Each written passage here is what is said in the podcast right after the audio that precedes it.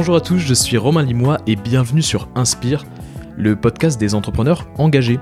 Je vous propose une série de rencontres avec des hommes et des femmes passionnants qui développent des business rentables tout en impactant positivement la société et l'environnement. Dans chaque épisode, mes invités vous partagent leur parcours, leurs combats, leurs conseils pour entreprendre et pour changer le monde. Alors pour commencer, je voulais vous dire un immense merci. Merci à vous, merci, vous avez été très nombreux à écouter le premier épisode avec euh, Jean Moreau de Phoenix. Et du coup, je suis très content que le thème du podcast vous intéresse. Je suis évidemment toujours preneur de vos retours et aussi, euh, pourquoi pas, de vos suggestions d'invités. Et pour ce deuxième épisode, je reçois Guillaume de Vévrot, le monsieur Sustainability de Pixelis. Alors Pixelis, c'est une des plus grandes agences de branding françaises. C'est aussi une entreprise libérée de 120 personnes. L'objectif de l'entreprise est simple, c'est de travailler avec les marques les plus influentes du monde et les aider à s'engager concrètement au service de la société et de l'environnement.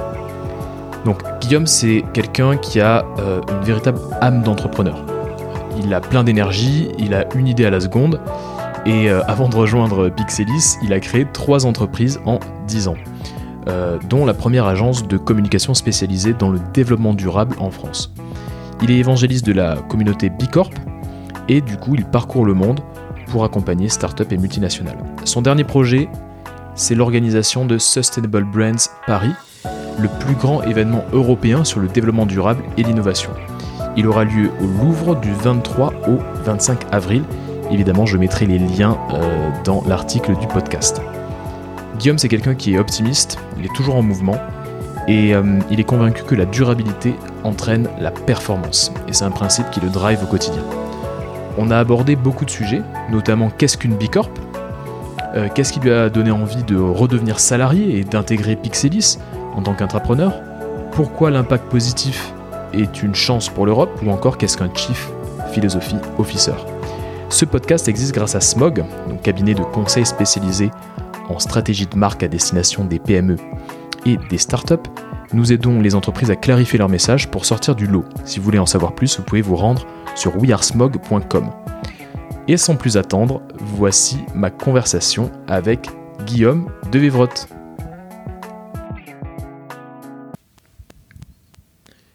Bonjour Guillaume. Bonjour. écoute, merci d'avoir accepté mon invitation. Euh, on avait pas mal échangé euh, à Pixelis euh, il, y a quelques, il y a quelques semaines. et je me suis dit que bah, ça pouvait être assez sympa qu'on continue la conversation. Donc je suis très content de t'avoir avec, avec moi aujourd'hui pour, pour qu'on on aille un petit peu plus loin. j'ai l'impression que tu as, une vraie âme d'entrepreneur. C'est-à-dire que tu as, voilà, créé des, entreprises, on, on, y reviendra. Là, chez Pixelis, tu as plus un côté intrapreneur, j'ai l'impression. Euh, euh, et, du coup, euh, et du coup, ça va être assez intéressant de creuser ça, de creuser un peu tes différentes vies, tes différentes casquettes. pour démarrer, j'aimerais revenir peut-être sur ton parcours. toi, du coup, tu viens du sud de la France, sud-est? Ouais, je suis, je suis de Marseille. Euh, j'ai, euh, euh, j'ai, d'ailleurs j'ai fait mon école de commerce là-bas. En fait, j'ai, j'ai grandi un peu partout dans le sud, mais, mais j'ai, passé pas mal de temps à Marseille, ce qui, ce qui a fait ce qui a fait une drôle d'impression en fait quand tu quand tu débarques à Paris et que et que bah voilà c'est là que c'est là que se trouvent les choses intéressantes à faire. Tu montes à Paris. voilà, tu montes à Paris et, et tu tu t'installes à Paris. Donc moi j'ai fait ça il y a il y a 15 ans maintenant. Euh, ça n'a pas duré d'ailleurs parce que j'ai commencé dans les, grandes agences de communication. Moi, j'ai fait, euh, euh, j'ai travaillé chez Publicis et puis chez McCann Erickson. Je me suis occupé de, de communication politique pour pour le ministère des Finances. J'ai développé le marketing direct de, de Microsoft, de General Motors. Moi, j'ai fait ça quelques années. Qu'est-ce qui t'a qu'est-ce qui t'a amené, j'en direct dans le vif du sujet, mais qu'est-ce qui t'a amené à, à, à choisir cette voie? Pourquoi eh ben, je pense pourquoi que McCann Pourquoi Alors en fait, c'est très, euh, c'est avec le recul. À l'époque, je t'aurais répondu parce que euh, euh, parce que c'est des entreprises tellement prestigieuses et des clients tellement euh, euh, flatteurs et, intéressants et des problématiques tellement grandes en fait et finalement je me rends compte que tout ce que j'ai fait après il y avait un peu ce côté je veux que je veux que ce soit gros en gros. Mais mais à l'époque c'est vrai que quand on sort de son diplôme de subdeco et que on a été biberonné pendant plusieurs années à bah, les, grandes les grandes carrières voilà à ce, genre de choses exactement. Et bah tu tu, tu bah, de toute façon façon assez évidente, tu montes à Paris et puis tu cherches à travailler dans une, une grande boîte. Ouais. Et puis c'est vrai que euh, quand tu vas chez Publicis sur les Champs-Élysées et que tu rentres le matin, que tu as le lion euh, qui t'accueille et que euh, bon bah t'es quand même pas nulle part en fait. T'es t'es quand même t'es quand même un- euh, dans, dans un cadre qui en tout cas euh, à cet âge-là euh, te, te, te, te flatte euh, beaucoup et puis c'est- très engageant. Les sujets sur lesquels on travaille, c'est très c'est passionnant. Après ce qui a pêché, c'est que euh, à l'époque, en tout cas, je pense que ça a pas mal changé maintenant, mais à l'époque, euh, ces entreprises-là étaient des, des broyeurs à humains. Ouais. Euh, C'est des- ce que tu as ressenti de toi en étant en interne? Ouais, c'est c'est c'était des, des, des boîtes. euh, euh, alors, c'est pas pour cracher dans la soupe parce que c'est un métier qui reste passionnant. c'est c'est des, problématiques qui sont toujours. voilà, c'est des entreprises qui sont super sais quel métier, juste parenthèse? La communication, Com, le marketing. Chargé en fait, de com Oui, à l'époque. Ah, pardon. Euh, à l'époque, j'étais euh, euh, j'étais au niveau du conseil. Donc, dans les agences, en général, tu as tu différencies le conseil et la création. Ouais. Donc, moi, j'étais au niveau du conseil. Et en, en gros, ça voulait dire que à divers niveaux, je me suis occupé commercialement et au niveau strat, en fait, des différents clients. Donc, en gros, moi, je faisais le lien entre la création et, et les clients. J'étais aussi celui qui, celui qui négociait puis qui facturait.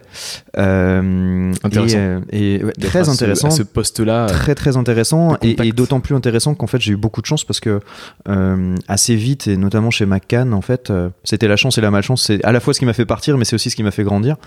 Euh, c'est que par économie sur les ressources humaines, par euh, aussi euh, parce que je pense que je, je travaillais pas trop mal. En fait, je suis monté assez vite et je me suis retrouvé assez vite en charge de gros clients. Euh, et euh, à la fois, j'avais pas du tout l'expérience de faire ça et c'était c'était pas une, une- à mon avis, c'était pas une super décision de gestion de me mettre là. Mais mais moi de mon côté, j'ai énormément appris, j'ai grandi très très vite avec tout ça mais pris j'ai aussi- chance. voilà, j'ai- eu vraiment beaucoup de chance là-dessus. En revanche, ben, prendre un, un type de, de 25 ans et le mettre au pilotage de l'implémentation d'un compte euh, dans une agence de cette taille, euh, ça, ça, ne mène pas à de bonnes choses au niveau humain. Euh, surtout, euh, surtout qu'il n'y avait pas nécessairement un- une prise en compte en fait de cette difficulté-là. C'est-à-dire qu'en Ouais. gros, on, on- on te mettait à un poste et puis on disait tu réussis ou tu, ou on te tu jetait vires. dans, Voilà. C'est un peu ça. dans la piscine et puis euh, Euh, t'essayais de nager quoi. Voilà, c'est un peu ça. Mais en tout cas, euh, euh, ce, ce truc-là nous a m'a permis de découvrir aussi tout un tas de, de, de, de choses et notamment le fait qu'il y avait une frustration de ces gros clients qui payaient très cher des agences, n'avaient pas nécessairement de service en face, mais étaient un peu soumis à la logique de réseau et donc euh, voilà ils trouvaient pas chez tout le monde la, la capacité en fait à traiter leurs problématiques. Ouais. et en même temps il y avait des problèmes de qualité. Il y avait euh, euh, moi je, je- la dernière grande agence dans laquelle j'ai travaillé il y avait un, un- un renouvellement du newbies qui était de 60% Euh, tout le monde était très content d'aller chercher 60% il y avait une- il y avait un vrai investissement sur le newbies et c'était Ouais. c'était quelque chose dont, dont tout le monde était très fier à la fin de l'année.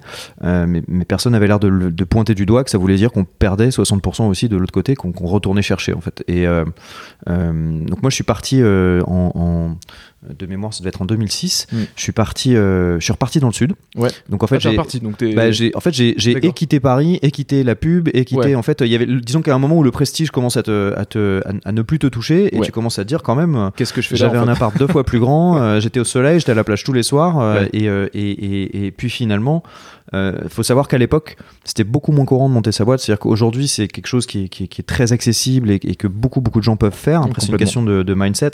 On en parlera tout à l'heure sur Ouais. Si tu veux, mais euh, il faut savoir que euh, en termes de mindset, en termes de, de- de tournure d'esprit, euh, c'est un chiffre mondial. Il y a à peu près 12 à 15% des gens qui ont un mindset d'entrepreneur. Ouais. Donc, qui, qui, qui ont ce, cette, cette euh, Cet la fois, ADN un peu, cette envie. Ouais, euh, à la fois l'envie, d'abord l'envie, et puis euh, l'inconscience un peu que ça suppose, et puis aussi la capacité à digérer le risque, à l'assumer, euh, euh, la capacité à envisager, euh, à visionner en fait ce, le, là où va le projet, etc.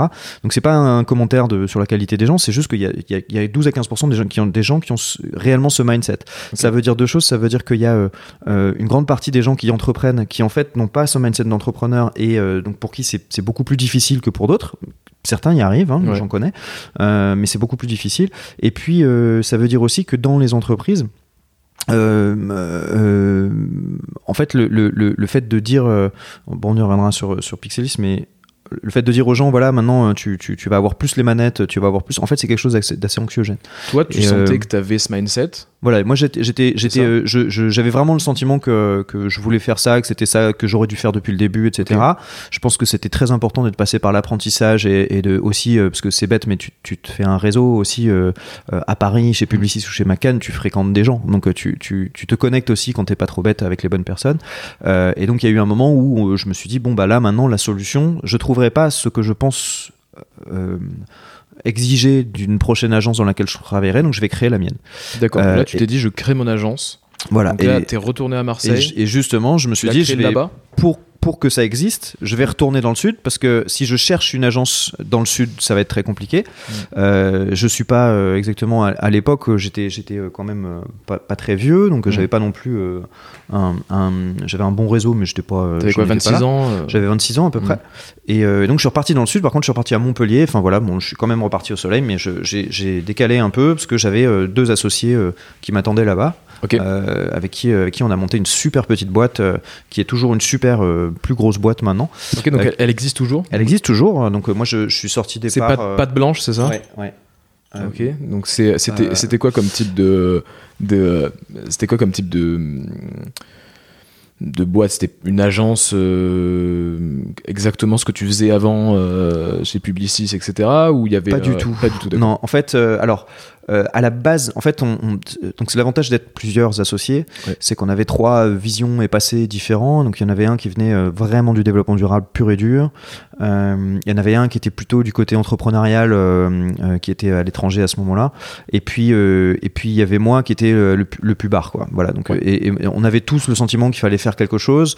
On s'est rejoint. Enfin, on a commencé à monter ça avec euh, avec euh, avec euh, avec David donc qui était euh, David Coste qui était euh, la partie plus développement durable donc c'était un peu plus dé- développement durable. Et puis en fait euh, Julien euh, nous- a rejoint très vite et, et a apporté toute sa sa qualité entrepreneuriale. Et en fait euh, au début il y avait vraiment de mon côté la vision de il faut qu'on fasse juste bêtement une agence qui respecte la loi qui paye bien les gens qui respecte les humains qui qui paye à temps ses fournisseurs. Enfin moi je- dans les grandes agences j'ai vu des fournisseurs se faire payer deux ans ou trois ans ouais. après leur prestation. Il y avait des choses complètement folles euh, qui ne marchaient que parce que, comme on est euh, cette grande agence, ils reviendront. Voilà. Et, et nous, on voulait voir ce que ça faisait si on faisait une, une vraie agence de qualité, euh, à petite échelle certes, mais une vraie agence de qualité, et qui travaille notamment sur euh, l'humain et puis comment est-ce qu'on peut se, se frotter aux, aux thèmes euh, environnementaux et, et etc. Et puis euh, très très vite, en fait, nos, nos premiers clients dès les premiers mois, euh, au début à échelle locale et puis euh, assez vite au niveau euh, national, nos premiers clients ça a été Haribo, Carrefour, Danone. Ah, et donc des grands groupes directement. immédiatement. McDo. Donc en fait, c'est des- comment vous avez fait pour euh, dès Mais le en fait, on n'a euh, pas fait La grand question chose. est un peu naïve, tu vois, mais Non, non, mais que- c'est ça qui était fou, c'est qu'on n'a pas fait grand chose. On a, on a juste répondu à quelque chose qui Mm. était une, un manque sur le marché, en fait, et auquel ne répondaient pas euh, les, les, les grandes agences. les Euh, acteurs en place, quoi. Voilà, il faut savoir aussi qu'il y a un contexte pour le développement durable, donc euh, enfin j'y reviens euh, plus tard, mais il y a, il y a euh, le développement durable à cette époque-là, c'était quelque chose. En gros, c'était un truc de hippie avec des lunettes violettes. Voilà, il y avait, il y avait. Si, si- nous, on faisait des réunions avec des clients et clairement, on nous écoutait poliment. On regardait s'il y avait quelque chose de dangereux ou quelque chose de. Mais s'il y avait pas, finalement, on pouvait faire un rapport ou une affiche Mm. ou, ou- mais ça allait jamais vraiment plus loin au on Est début. en, on est en quoi En 2005 on est en euh, 2006. 2006, d'accord. Euh, et puis, euh, en fait, il y a plusieurs choses qui se sont passées. D'abord, il y a eu des crises. Il y a eu euh, les surgelés de Findus. Il y a eu, euh, il y a eu les. euh, euh, bon, la vache folle, c'était fini, mais c'était quand même bien euh, dans les esprits. Il y a eu pas mal de choses au niveau alimentaire, en fait. euh, des, des- on s'est aperçu qu'il y avait de la viande de, de, de- qui venait des pays de l'Est qui n'était pas safe du tout. Ouais, je me Euh, souviens bien. de il y, avait, il y avait plein de choses comme ça en fait euh, qui se sont passées. Alors là, là, il me viennent que les exemples de la food, mais euh, euh, il y a eu, euh, il y a eu euh, plus ré- beaucoup plus récemment, il y a eu le Rana Plaza euh, pour la, la mode, donc l'effondrement du building au Bangladesh, etc. Donc il y a Ouais. eu un, un certain nombre de crises. Le Rana Plaza, c'est une des dernières euh, connues, Ouais. mais il y en a eu qui ont fait que euh, euh, le développement durable est devenu plus important, pas pour autant stratégique, Ouais. mais plus important en termes de traitement. Donc nous, on est arrivé on était les premiers en France à, à créer une agence dédiée à ça. Euh, et euh, aujourd'hui, Pâle Blanche euh, est toujours la plus grosse, d'ailleurs, sur, sur, sur ce thème-là, euh, à 100% dédié au développement durable. Donc aujourd'hui, ils sont présents à Montpellier, à Paris, en Guyane. Ah d'accord, donc il y a- il y, a un bureau à Paris, d'accord, en Ouais, Guyane aussi. et, Intéressant. et, et c'est toujours une boîte très intéressante à suivre parce que c'est- vraiment des, des défricheurs. Moi, je, je les, je les aime beaucoup. Je, je suis parti parce que j'avais j'avais d'autres projets, mais c'était un, un, un c'est un super projet, c'est toujours un super projet. Et euh, euh, qu'est-ce que je disais? En fait, la, la, le développement durable à l'époque était euh, une sorte d'objet de curiosité. Même quand j'en parlais, moi je retournais en parler dans les grandes agences, dans mes anciens réseaux, et les gens me disaient Mais Guillaume, mais, mais l'éthique, mais, le, mais l'écologie, mais arrête. Arrête Enfin, ça, il que- n'y a, rien derrière. Qu'est-ce que tu veux faire Ouais. C'est non, arrête, oublie. Et puis c'est devenu un risque beaucoup plus identifié. Donc c'est- monté à la com, mais au niveau de la crise. Donc là, c'était plus. euh, c'était même pas. En fait, personne ne se disait comment on fabrique de l'expertise. C'était plus comment on fait pour avoir les fesses propres et pas se faire taper dessus. D'accord. Et donc en fait, une agence comme la nôtre euh, était pas capée pour faire ce genre de choses parce qu'on on fait pas gérer les crises de pas de la communication de par crise. une boîte de trois personnes qui a été montée à Montpellier. C'est- au niveau de, de grosses grosses agences euh, internationales que ça se passe. Euh, donc on était toujours pas là. Par contre, nous, on commençait à devenir l'acteur justement des rapports développement durable. Et en fait, quand on gère de la crise, le premier truc, c'est de commencer à cartographier. Et euh, moi, je connais des entreprises du food euh, euh, qui sont euh, dans votre assiette tous les jours, qui euh, sont pas, qui étaient pas capables à l'époque, parce que ça a énormément changé, mais à l'époque, qui se demandaient même d'où venait 70 à 80% de ce qu'ils vendaient. C'est-à-dire qu'ils, ils- à, à- N plus, euh, à fournisseur plus 4, euh, ils savaient plus d'où ça venait. Il y avait des, Ouais, zéro des- euh, traçabilité. il y avait des choses terrifiantes euh, à l'époque et qui étaient même pas de la mauvaise volonté, qui étaient juste qu'on n'avait jamais vraiment été ausculter ces trucs-là et que ça- le système s'était construit un peu comme ça. Et puis euh, il y a eu une autre ère qui est arrivée après, donc il y a de l'expertise qui s'est construite euh, en France, petit, à l'international, il y a des cabinets euh, qui existaient déjà mais qui sont devenus beaucoup plus puissants depuis, comme euh, Utopie par exemple, ou, ou des enjeux des hommes plus récemment, euh, qui, qui ont commencé à monter en, en puissance et, qui- et- et on est passé de la, la gestion de crise à euh, comment est-ce qu'on fait des entreprises qui réellement ont une stratégie développement durable. Donc là, on n'est plus dans euh, on regarde notre, notre chaîne de valeur et on essaie de corriger. On est dans euh, quelle est notre stratégie pour rendre responsable notre valeur. donc ça, c'est Ouais. Je dirais que ça a commencé il y a peut-être 7-8 ans, euh, quelque chose comme ça. Enfin, les avis divergent, mais bon, disons 7-8 ans, c'est vraiment devenu plus mainstream. Et à partir de ce moment-là, du coup, vous avez peut-être plus accès à certains clients, on vous écoute un petit peu plus. Exactement. Et donc, Donc, en fait, le rapport de force oui, le, commence à, à- exactement. à, Il s'équilibrer. y a, il y a une- une écoute qui est plus, plus forte. Il y a aussi une conscience des agences, des grosses agences qu'elles ne savent pas faire. Et donc, elles- on, on s'est mis à travailler aussi. Alors, avec euh, Pâte Blanche et même après, avec d'autres projets que j'ai menés, euh, on s'est mis à travailler avec les agences des grands groupes. Donc, moi, je me suis retrouvé euh, dans des réunions avec euh, telle ou telle grande agence euh, où tout le monde se demandait ce que je fichais là. Et en fait, moi, j'étais une autre agence qui était là pour euh, briefer l'agence euh, du aider la première agence, Exactement. euh, l'agence Donc ça, historique. je ça, je l'ai beaucoup fait. Euh, je l'ai fait très longtemps. Euh, et puis, euh, il y a une, une- une nouvelle époque qui est en train de naître, qui a commencé peut-être il y a 3-4 ans. euh, de façon, c'est pareil, hein, il y a des groupes, on peut trouver ça il y a 25 ans, mais, Ouais. euh, mais de façon mainstream, depuis 3-4 ans, on commence à avoir des stratégies d'impact positif. Ouais. Et donc là, on est passé dans une autre planète, une autre dimension qui est euh, euh, euh, je suis plus en train de nettoyer quelque chose, je suis en train de créer un business qui a une place dans la société, qui crée un impact positif et qui, qui existe parce que il est utile à quelque chose. Et donc en fait, je suis plus en train d'essayer de euh, mettre des trucs sous le tapis ou de récupérer euh, les dégâts euh, que je fais à 90% ou à 70% ou, ou même à 100%.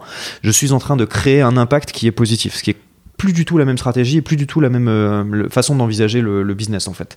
Et donc là, du Ouais. coup, c'est monté aux directions non seulement communication, mais marketing, innovation. Les, les PDG sont impliqués euh, euh, et des entreprises comme Pâte Blanche ou comme Pixelis se retrouvent aujourd'hui euh, dans, des, dans des conversations qui sont autrement plus importantes et impactantes pour les entreprises. que ce qui se Euh, parce faisait qu'on est- avant. euh. et voilà, donc le rapport développement durable devient un, un sine qua non en fait, mais finalement, même nous chez Pixelis, on, en- on en fait deux par an des, des rapports développement durable. C'est c'est plus du tout la, la question quoi en fait. Donc si j'ai bien compris, euh, quand, quand tu bossais dans, avec, sur des problématiques de développement durable, on était plus un peu dans le réactif. Oui. Alors que maintenant, avec l'impact positif, euh, c'est un peu plus proactif. quoi. Oui. C'est-à-dire qu'en gros, euh, c'est plus créer de la valeur plutôt que réagir Oui. euh, face à des crises ou à des, des, des problématiques. Donc Et tu en penses fait- qu'il y a plus de, il y a plus d'intention, il y a plus de, Ouais. euh, Mm, mm, il y a plus d'envie et de Ouais. qu'est-ce que qu'est-ce que qu'est-ce qui a changé vraiment, tu penses euh, Eh ben, comment- euh, alors c'est marrant parce que je Comment ça se fait qu'on soit passé à cette nouvelle ère de l'impact positif qui a l'air beaucoup plus saine, beaucoup plus portée vers Ouais, l'avenir? enfin, il va falloir du temps, mais mais euh, C'est le début, oui, mais oui, c'est tu c'est clairement beaucoup mieux. C'est aussi euh, nous ce qu'on aime bien dire quand on va voir des nos clients sont des multinationales. hein. Notre euh, Pixelis euh, de base depuis 20 ans, c'est une agence de packaging euh, Mm. qui fait des, des packs pour pour Système U, pour Coca, pour euh, pour Carlsberg, pour des tonnes des tonnes de très grandes marques. Euh, donc quand, quand on, nous, ce qu'on aime bien dire quand on va chez ces grandes marques, c'est dire voilà, c'est, si vous voulez pas être le prochain Kodak Mm. ou le prochain Sears ou euh, qui a posé la, la banqueroute, qui était le plus gros euh, retailer américain euh, depuis une centaine d'années et qui a posé la banqueroute il y a quelques mois. Ça fait trois ans qu'ils fermaient euh, deux magasins par jour. Enfin, c'était et, et- et tout le monde est un peu d'accord pour dire, mais s'ils avaient un peu attaqué la- leur modèle, en fait, au lieu de changer les produits, s'ils avaient changé le modèle, s'ils avaient Mm. essayé de, de créer quelque chose de différent, euh, ils auraient probablement eu une chance meilleure. Et nous, en fait, on aime bien dire, si vous voulez pas être le prochain Kodak ou le prochain Sears, euh, il va bien falloir que vous serviez à quelque chose. Ouais. Et sinon, vous ne serez pas Comment est-ce qu'on peut imaginer que dans 15 ans, on vendra encore du soda quand l'eau potable sera un produit de luxe quand...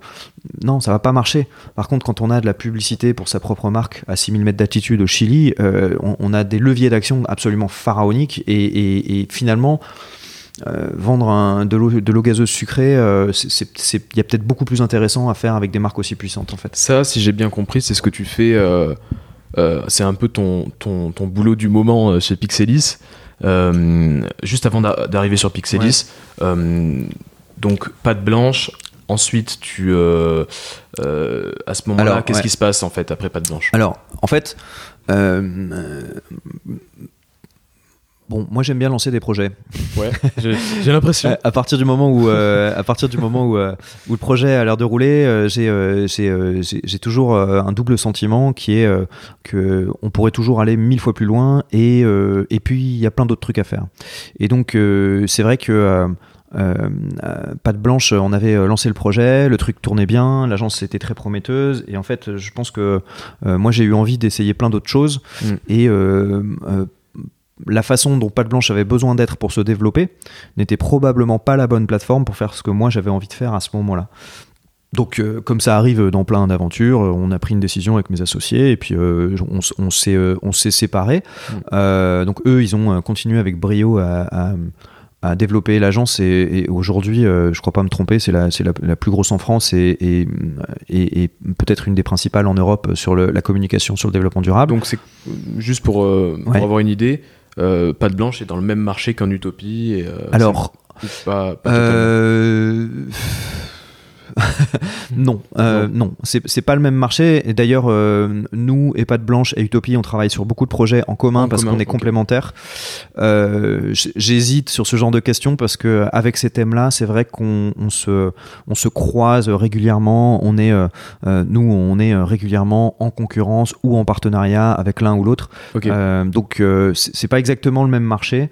Euh, c'est pas exactement les mêmes compétences, c'est-à-dire que Utopie est beaucoup plus expert euh, et, proche du conseil. Euh, et, et- et du marketing au niveau, euh, au niveau euh, stratégie produit, par exemple, ce genre de choses. Pâte Blanche est beaucoup plus expert au niveau, par exemple, biodiversité, engagement sociétal.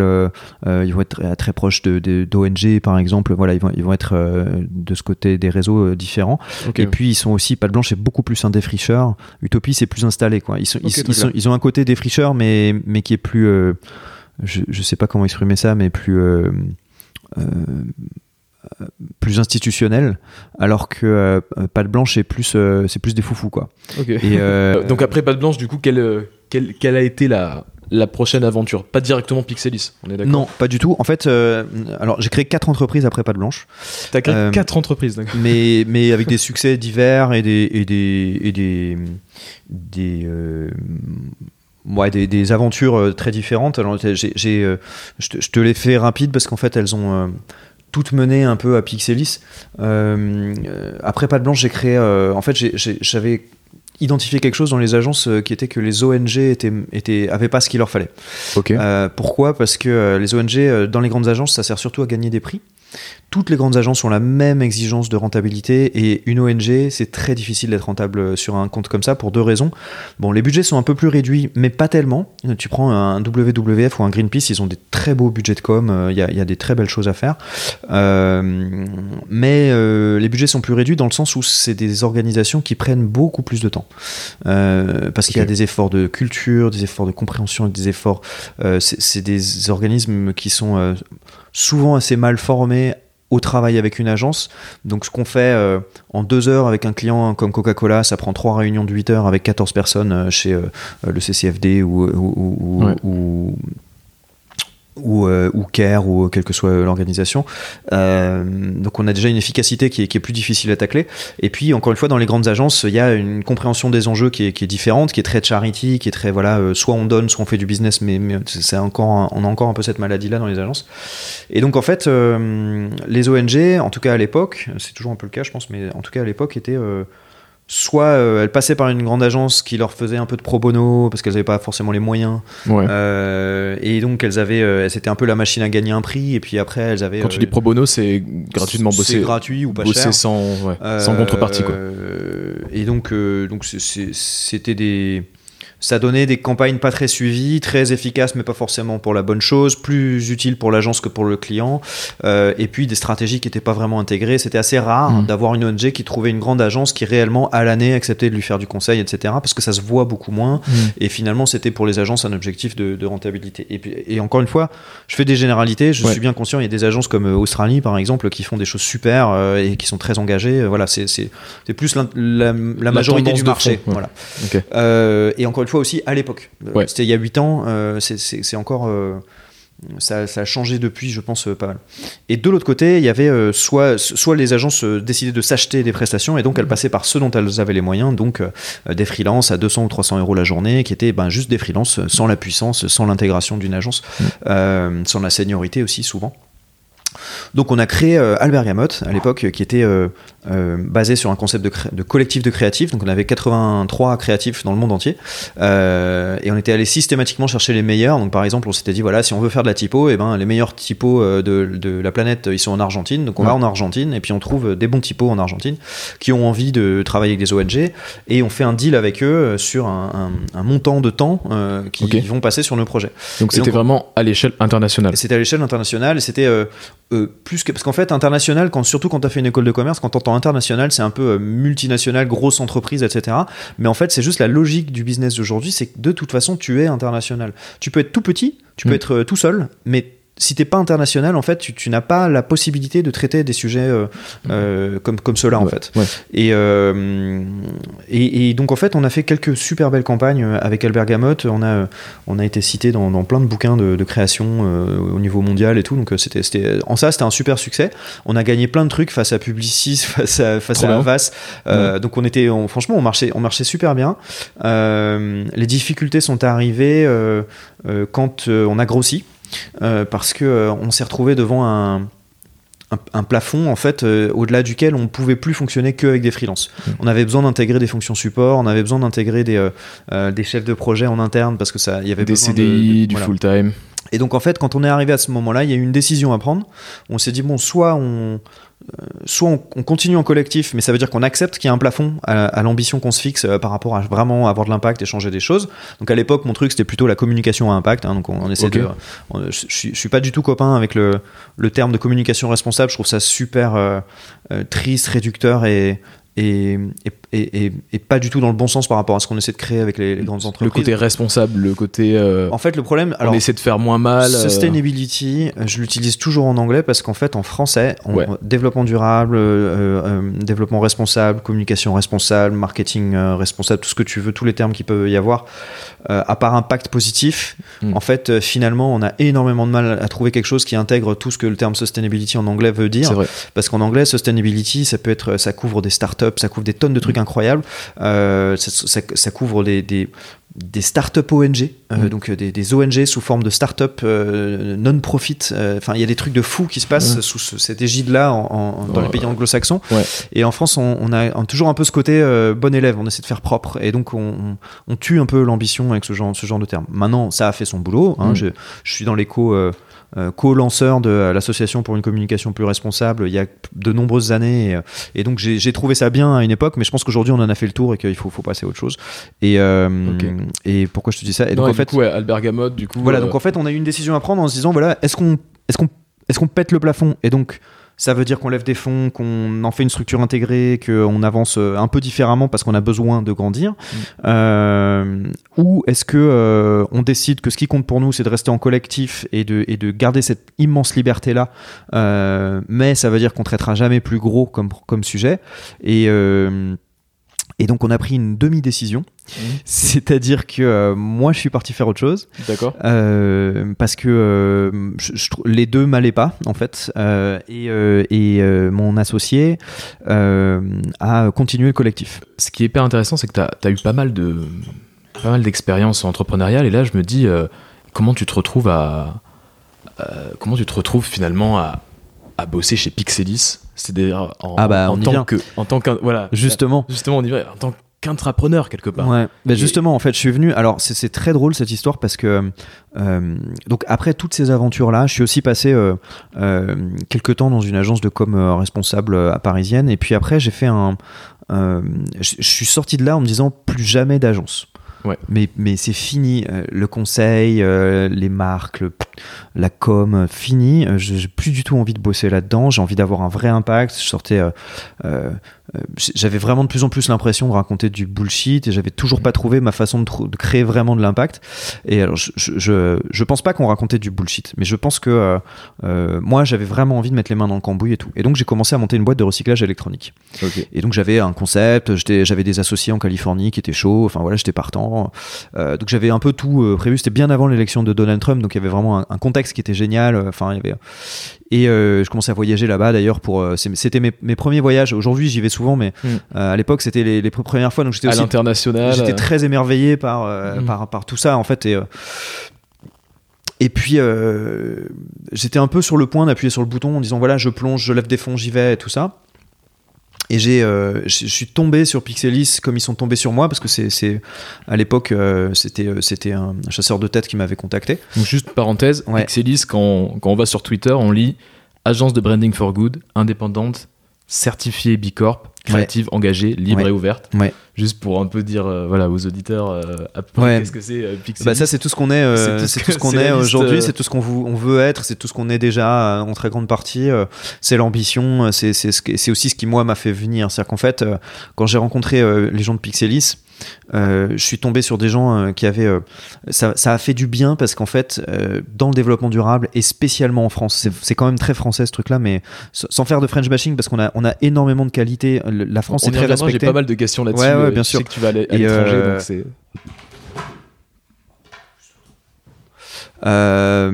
Mais euh, ouais, en fait, euh, j'ai failli, j'ai failli euh, casser tout- toute ton installation d'un de revers de la main.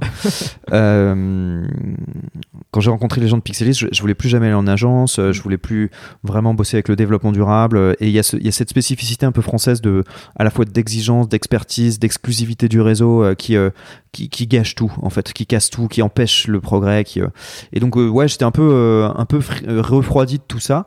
Et, euh, et, et, et puis j'étais quand même vachement excité par mon projet de recyclage électronique, euh, Ouais. tout ça. Et, euh, et donc je les rencontre et je, je leur dis vraiment, moi, euh, je veux pas de patron, je veux être libre, je veux faire ce que je veux, euh, je veux venir bosser tel jour et tel jour, je veux pas être à plein temps, je veux, je veux. J'avais des exigences. Un peu exprès, un peu parce que je voulais pas venir sinon, en fait, euh, Ouais. franchement, euh, pour certaines, un peu, dans ma tête, un peu, euh, un peu inadmissible, quoi, un peu, Tu t'es dit, je, je voulais pas je vais venir, tenter quoi. parce que non, mais c'est même pas ça, c'est que j'ai fait en sorte que je ne voulais pas venir en fait. Donc j'avais j'avais dit, on va me mettre. j'avais pas envie on de va me dire fermer la non. porte quoi. Et et ouais, un peu et alors si s'ils m'entendent euh, raconter ça, ils vont rigoler parce que ils ont été tellement la rencontre a été tellement magique, ils ont été tellement bienveillants, pas surpris, accueillants, naturellement naturellement euh, accueillants quoi. Que euh, trois jours après, je commençais mon premier jour chez eux. Et, euh, et, et en fait, tout ce à quoi je disais, je veux pas ça, je veux ça. En fait, c'était dans les gènes de Pixelis déjà. Et donc, par exemple, moi, j'avais mon truc principal, c'était la liberté, parce que je vois pas comment est-ce qu'on peut innover sans liberté. Euh, je vois pas comment on peut innover dans une pyramide où les gens ont des responsabilités définies. C'est impossible. Euh, je vois pas comment est-ce qu'on peut euh, innover quand on met le chiffre devant le reste. Le chiffre, le chiffre, il vient. Mais si c'est le chiffre qu'on va chercher, on peut pas innover parce qu'on fait ce qui marche. Mm. Si, si on Et cherche c'était déjà dans l'ADN de Pixelis. et, et Pixelis était déjà complètement dans cette commencé à optique-là. Ah ouais, ah ouais, ouais. comme ça. euh, moi, je suis arrivé, moi, je suis, un, je suis un, à la fois un transformateur, mais je suis surtout un accélérateur, moi. Donc, moi, je prends, je suis comme l'alcool, moi. C'est, c'est- je, prends, je prends ton humeur et je la multiplie par 1000. et, euh, et, et donc, en fait, Pixelis, ils avaient déjà euh, fait énormément de boulot. Il y avait une nana incroyable chez nous qui s'appelle Aurélia Cocheteux, qui avait déjà mis en place plein de choses. Euh, et, donc, la, la boîte, le fondateur Edouard Provenzani qui a créé cette boîte il y a 22 ans, il avait déjà toute cette vision de libération, de, de, de suppression de la hiérarchie, de, de, de, transparence. Il y avait déjà énormément de choses qui étaient en place.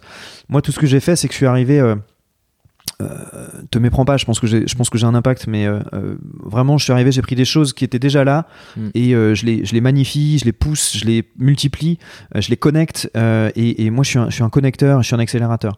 Et donc, à tout ça, si tu mets les bons projets, si tu mets les bons innovateurs, si tu mets les bons réseaux, si tu mets la bonne ambition et la bonne façon de le dire sur Twitter, par exemple, tu te retrouves avec une, une boîte qui avait, qui méritait d'être euh, au firmament et qui, qui, va maintenant atteindre le firmament. Moi, je veux faire partie des, des quand quand, quand Coca-Cola va se demander comment ils arrêtent le soda, je veux faire partie des trois boîtes dans le monde qui s'interrogent quoi. Tu vois. Voilà. Euh, et, et, et, aujourd'hui, on est on est très très près d'en faire partie de ces trois boîtes.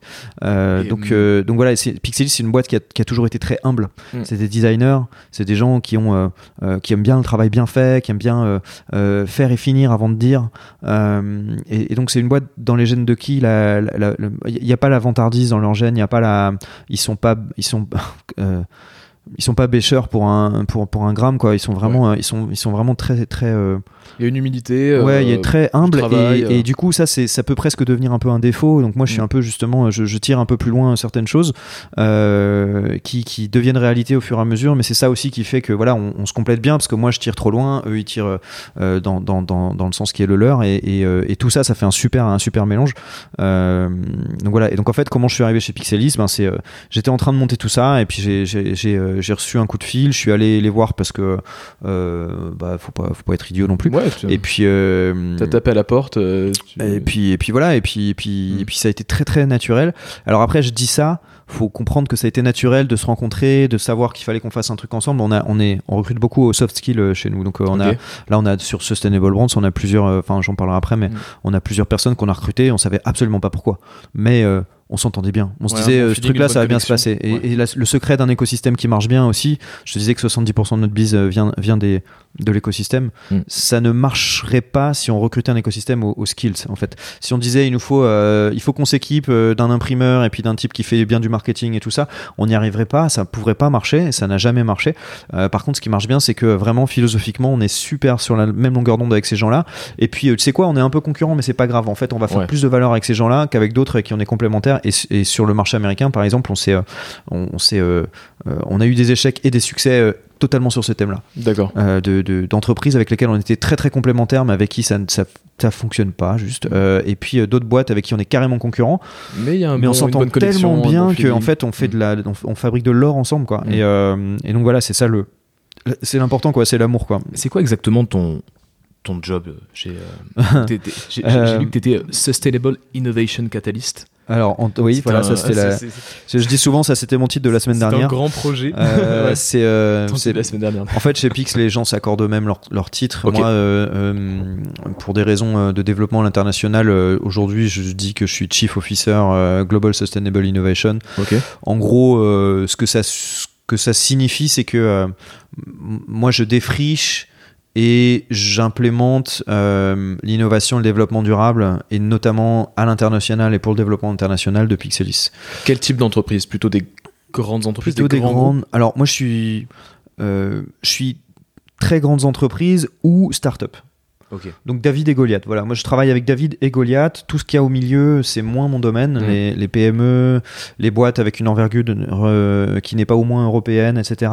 Euh, Pixelis travaille beaucoup avec ce genre d'entreprise. Moi, dans la défini dans ce que je fais moi, c'est moins, c'est moins mes euh, c'est moins mon cœur de, cible parce que euh, euh, le changement euh, a impact à l'échelle au niveau global. Tu le fais avec des innovateurs, des défricheurs ou tu le fais avec des, boîtes avec une échelle qui est capable de faire. Et en fait, notre boulot, justement, typiquement, on se comporte presque comme un fonds parfois parce qu'on on connecte les stratégies des grandes marques avec lesquelles on travaille mm. avec des innovateurs qui aujourd'hui ne trouvent pas de quoi passer à l'échelle. Et, et, finalement, on, a, on crée des impacts de dingue en connectant des startups de notre réseau avec des grandes marques marque. Donc ça, c'est un truc qu'on fait beaucoup. Ouais. Euh, et, euh, et- ça nourrit notre travail sur la marque, d'apporter Mm. des innovateurs avec nous de notre écosystème dans la discussion sur la marque. C'est un truc qu'on est les seuls à faire pratiquement euh, au monde parce que même j'ai rencontré des agences à New York qui utilisent des startups de cette façon-là et qui, qui apportent, surtout c'est ça qui est important à comprendre, qui apportent de la valeur aux startups. Ouais. Parce qu'aujourd'hui, avec des écosystèmes, on a, on a fait le plus grand incubateur du monde à, à- à Paris, mais c'est faut arrêter d'appeler ça un incubateur, c'est un, c'est un, c'est un lieu dans lequel C'est on un- un rassemble co-living des- euh, Oui, voilà, c'est- sans être péjoratif, parce que c'est très difficile à réussir ce genre de choses, mais Ouais. euh, le principe d'un incubateur, c'est qu'il y a un programme, un accompagnement que les startups euh, trouvent. Et donc nous, en fait, on est euh, très proche d'un incubateur, Mm. mais on veut pas être un incubateur. Mais c'est vrai qu'on on- on connecte les stratégies des startups et des, et des grandes entreprises Vous ensemble. accompagnez combien de startups On en a à peu près Pixelis 120 qui sont passés par chez nous depuis deux ans. Donc malgré ça, on veut pas être un incubateur, mais on a une réelle expertise sur euh, comment est-ce que euh, je peux trouver euh, la startup ou comment est-ce que je peux trouver le grand groupe Mm. qui toi va t'apporter le maximum d'impact dans ce que tu veux essayer de créer avec une vraie connexion business. Donc je suis pas en train de te raconter une histoire de charity, je suis en train de, de t'aider à shifter ton business, de t'aider à trouver comment créer de la valeur, Ouais. comment travailler avec ton marketing, ton innovation, ton CEO, euh, etc., tes, tes business units, euh, euh, pour que ta marque signifie réellement quelque chose de, de durable et de, et de positif. Mais tu vois, quand, quand, je- quand j'écoute un petit peu ton, ton parcours et surtout euh, là le fait qu'en ce moment, bah, tu es beaucoup d'interlocuteurs qui sont plutôt dans des grands groupes, Oui. euh, je sais pas, des responsables RSE, responsables d'innovation, ce genre de, de, de- j'imagine, Alors, de- on est juste, juste sur ce point, on est. euh, euh, J'adore les directeurs RSE. On a, on a, Ouais. j'ai une, bonne partie de mon réseau qui est dans les directeurs RSE et, euh, et c'est évidemment euh, des interlocuteurs précieux. Euh, le problème, c'est que les directeurs RSE, dans beaucoup de grandes, grandes entreprises, il y en a certaines où il y a des directeurs RSE très puissants, ça arrive. Euh, chez, chez, chez Procter, par Tu exemple, Procter, ouais, euh, c'est quelqu'un de- de- d'extrêmement euh, Virginie Elias, de, à la fois inspirant et puissant et qui a réussi à se faire une place d'autorité dans le groupe. Euh, elle est très écoutée euh, du marketing, de l'innovation, Est-ce que pour de toi, ça, tu penses que ça devient Mais- un tremplin, ce genre de poste C'est clairement la porte vers la direction générale aujourd'hui. Mais aujourd'hui, le vrai truc à craquer, c'est comment est-ce qu'on emmène le marketing et l'innovation. Et donc ça, c'est nos interlocuteurs. Le marketing, la marque et l'innovation vers euh, l'impact positif. Euh, C'est-à-dire, c'est pas un gadget, euh, c'est pas un truc de com, c'est vraiment le, le core business que je vais transformer et je vais en tirer de la valeur euh, pour, pour, pour ma marque et pour mes, mes produits ou mon modèle. Mais tu, Et- vois, tu, tu disais, tu disais tout à l'heure que bah, les, les grands groupes ont euh, la, on va dire, l'influence, Mm. le réseau, Mm. euh, la puissance financière Ouais. Pour faire des choses, mais en même temps, on se rend compte qu'il y a de plus en plus de grands groupes qui sont assez critiqués, euh, assez euh, Ah bah oui. bousculés parce que euh, justement. C'est pour ça qu'on fait pas de la com. Voilà, j'imagine, j'imagine que. Mais, mais du coup, euh, toi qui es un peu justement à ce point de contact entre Ouais. des personnes qui ont peut-être envie de faire changer les, les choses, choses. Et, et, euh, et en même temps, euh, bah, dans un contexte où. euh, Coca se fait critiquer, euh, euh, Total se fait critiquer. mais, mais il faut a- les critiquer. voilà, en fait, a- euh, c'est- à juste titre. Mais je- toi, je comment vais- tu. Comment je vais, je vais être, euh, je vais être un peu clair. En fait, il faut, il faut. euh, D'abord, il y a des, il y a des. euh, il y a plein de, il y a plein de façons de répondre à cette, cette question. La première, première réponse, c'est de dire voilà, nous, on n'est pas des avocats, on Mm. n'est pas des cautions, on n'est pas. Euh, on ne dit pas euh, telle marque euh, est bonne et telle marque est mauvaise, ça, ça, sera- ça sera jamais notre position. On- Mm. On n'a absolument pas l'autorité pour faire ça d'ailleurs. Aujourd'hui, un Pixelis ou un Sustainable Brands, c'est plus des endroits où on travaille pour faire shifter un maximum de puissance vers de la puissance positive et vers de l'impact à l'échelle. Aujourd'hui, on est dans une telle urgence. On est, enfin, faut être clair, hein, on va tous mourir. Enfin, faut, faut le comprendre quoi. C'est un truc incroyable. C'est-à-dire que moi, quand j'étais petit, on me disait dans 30 ans, dans 40 ans, il y aura plus de pétrole. On entendait des trucs comme ça. euh, euh, la- la- le- le- on parlait des sacs plastiques, on parlait de bon, ok. Euh, mais en gros, il s'agissait de salir. Il s'agissait de, de- de- de protéger la nature. Il s'agissait de. Mais aujourd'hui, on a atteint quelque chose dont on dépend. Aujourd'hui, l'année prochaine, pas dans 30 ans, l'année prochaine, Mm. on va avoir des pics de chaleur et de, et de, et de froid qui, qui vont être terrifiants. On, a, on est face aujourd'hui à des pénuries dans les 5 à 10 années à venir qui concerneront euh, les métaux rares, euh, l'eau potable, euh, la, la viande. Enfin, on va, on va on va commencer à, tomber dans une époque qui est pas facile. Donc, pour répondre à ça, on peut pas continuer à se dire euh, ah bah je vais trier mes gobelets ou c'est bien, c'est chouette, c'est mignon, mais. Aujourd'hui, ce qu'il faut, c'est des shifts à des échelles absolument monstrueuses. Et ces chiffres-là, on peut pas les atteindre en luttant contre les multinationales. La seule échelle importante qu'on puisse atteindre, c'est en transformant les multinationales tout de suite en, en puissance euh, positive. Ouais, quand Et on sait qu'Apple, par exemple, ils ont juste, ils ont peut-être 250 milliards. Et ben voilà, très bon exemple. euh, Très très bon exemple. En fait, euh, la plus grosse ONG, faire, quoi. la plus grosse ONG mondiale, c'est Mm. Oxfam. L'an dernier, ils ont rassemblé un milliard de dollars. C'est génial, c'est magnifique. C'est aussi un très mauvais signe. Ça veut dire que les gens sont inquiets, qu'ils mettent plus sur les ONG. Mais euh, quand tu mets ça en exergue avec les 269 milliards de trésorerie d'Apple, quand tu mets ça en exergue avec les 800 milliards investis par Google sur l'intelligence artificielle l'an dernier, pardon, mais on n'est pas en train de demander l'effort aux bonnes personnes. Et en plus de ça, euh, euh, si on veut être un peu, un peu en mode cours d'école, c'est quand même ces grandes boîtes-là qui ont créé le, le maximum d'impact négatif. Donc maintenant, il faut quand même leur demander, bon, bah, euh, euh, c'est pas rend l'argent, mais c'est euh, rend la planète, quoi. Voilà, faut, faut qu'on faut qu'on s'y mette. Comment et puis, y euh, prenez? Comment, et alors- comment, euh, comment toi, euh, euh, ou en tout cas Pixelis que tu, que tu représentes, euh, va voir le, le directeur marketing d'une énorme boîte euh, ou de ou, ou RSE ou innovation et, et, et, Alors, aujourd'hui- faire comprendre ces enjeux ou en tout cas à discuter. euh, On n'en est plus à faire comprendre ces enjeux. Il y a certaines boîtes où on en est à faire comprendre ces enjeux, mais c'est très honnêtement, c'est devenu assez rare. Mm. Euh, c'est beaucoup d'appels entrants aujourd'hui. C'est, on n'en est plus à convaincre. Moi, je fais encore des conférences un peu partout sur la planète Mm. où, euh, où j'en suis encore à expliquer pourquoi c'est aux grandes entreprises de faire et pourquoi surtout c'est un atout. C'est-à-dire qu'encore une fois, euh, je rappelle ce qu'on disait il y a une demi-heure, si vous voulez pas être le prochain Kodak, vous avez intérêt à servir à quelque chose parce Mm. que la société n'admettra plus que vous existiez dans quelques, quelques années. On ne vous pardonnera plus d'exister. Vous avez intérêt à être un impact positif, une puissance bienveillante et, euh, et, et en plus, vous avez intérêt aussi à dépasser tout un, ta- un- tout un tas de trucs, de vieilles conceptions comme par exemple la concurrence. Euh, parce qu'aujourd'hui, c'est vrai que euh, je le sais, hein, j'organise un événement euh, dans deux mois. euh, le truc, la première question, c'est mais est-ce qu'il y aura mon concurrent qui sera là aussi? Et en fait, des projets comme je vous invite à vous intéresser à un projet, par exemple, qui est sorti à Davos. Nous, on connaît ce projet depuis un peu plus d'un an, euh, mais, mais il, il a été officiellement annoncé à Davos il y a, il y a- il y a deux semaines ou trois semaines, euh, qui s'appelle Loop. Ce projet rassemble 25 multinationales, parmi lesquelles euh, au moins une quinzaine de boîtes qui sont concurrentes entre elles. Euh, et les gens qui ont lancé ce projet, ils veulent euh, tuer le déchet plastique. Mais pour tuer le déchet plastique, on peut pas le faire juste avec Coca, même s'ils sont énormes. Mais on peut pas le tuer juste avec Coca. On peut pas le tuer juste avec, euh, je sais pas, euh, Nestlé. Mm. On peut le tuer si on rassemble au moins 70% du plastique mondial et qu'on dit, bah, ces 70% là, on les tue. On arrête le plastique. Et donc en fait, c'est ce qu'ils ont fait. Donc euh, ça va prendre euh, plusieurs années, etc. Mais la seule façon d'atteindre la vitesse dont on a besoin, c'est ça. C'est pas en demandant au gouvernement de changer des lois ou euh, ces trucs-là, ça va pas assez vite. Il faudra le faire. Il faut continuer à le faire. Mais c'est pas ça qui aujourd'hui crée la vitesse et l'impact dont on a besoin. Ça ne va pas assez vite. Et puis, faut être clair, un gouvernant, il a un territoire, il est là pour quelques années. Franchement, ce qui se passe euh, ailleurs sur la planète, il n'en a pas grand-chose à faire, même si ça nous impacte directement. C'est-à-dire que quand on dit un, quand on va euh, dans le codir d'un Danone et qu'on dit voilà, euh, dans 20 ans on a un problème, Danone ça les concerne parce qu'ils disent dans 20 ans, nous notre stratégie d'aujourd'hui elle est faite pour préparer dans 20 ans. Quand on va parler à un ministre de quelque pays que ce soit de ce qui se passe dans 20 ans, ça ne concerne pas parce que lui le concerne c'est l'élection dans 3 ans. C'est pas ce qui se passe dans 20 ans. Il, il- pas, même quand il s'en fiche pas, en fait c'est pas son urgence du tout. Mm. Il en est pas là.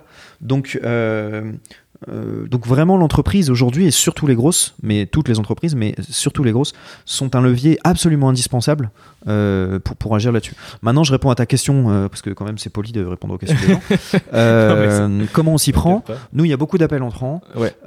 Il y a beaucoup de réputation et de réseau. C'est-à-dire qu'on nous fait de plus en plus confiance, et donc comme on nous fait confiance au niveau de la marque et du marketing, aujourd'hui on lance... Pixelis a travaillé par exemple sur, sur la, la marque distributeur de Système U. Donc on a, Ouais. on a tout créé, on décline tout, euh, etc.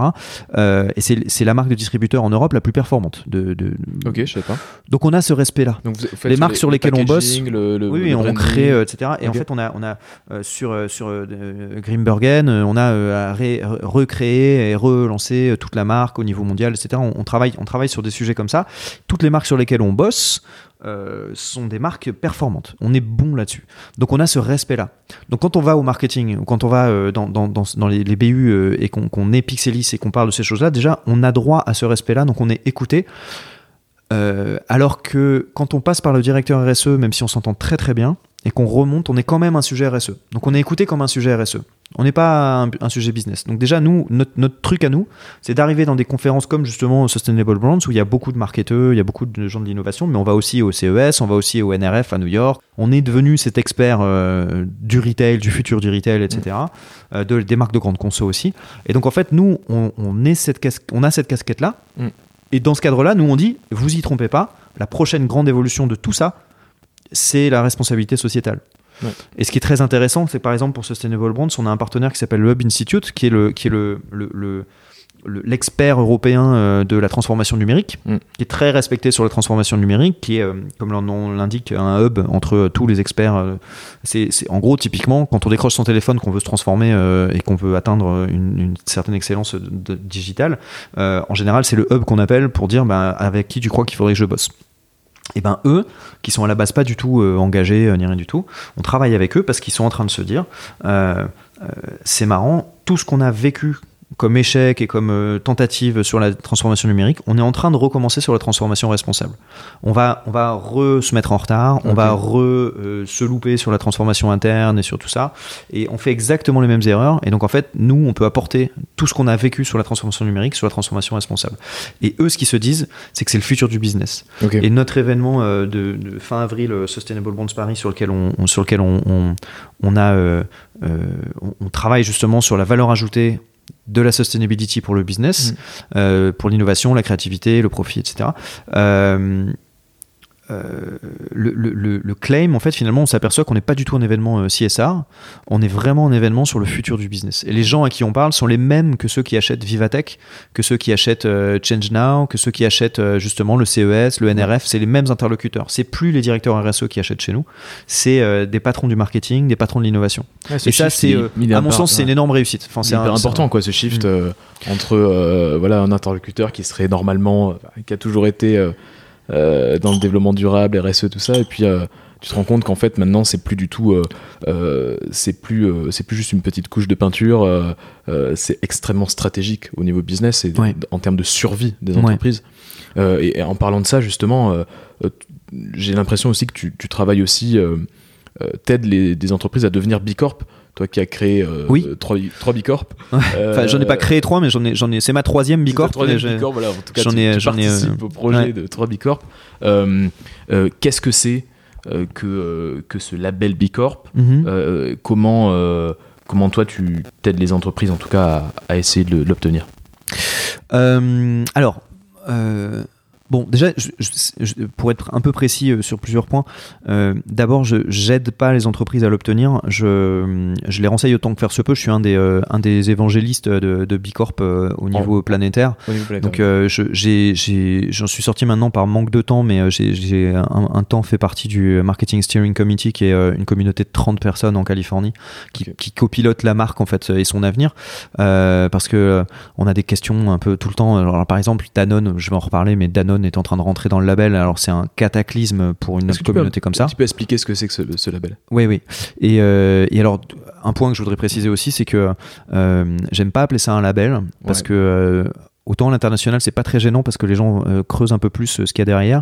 Euh, en France, cette dénomination de label, elle, elle tue en fait le label Bicorp parce que, enfin, tu vois, moi aussi je dis le label, euh, parce que du coup on est en concurrence avec des ISO, avec des. ce qui est dommage parce que Bicorp c'est clairement pas un label. C'est ce qui est intéressant dans Bicorp c'est pas le label. Ce qui est intéressant c'est la communauté. C'est le fait que c'est un truc hyper. Euh, interdépendant, on a même une charte d'interdépendance qu'on signe, on est 2650 entreprises dans le monde aujourd'hui et, still counting, hein, on était 1000 il y a 3 ans donc ça, augmente euh, très vite. Euh, Forbes a dit que euh, c'était le plus gros mouvement business depuis 20 ans.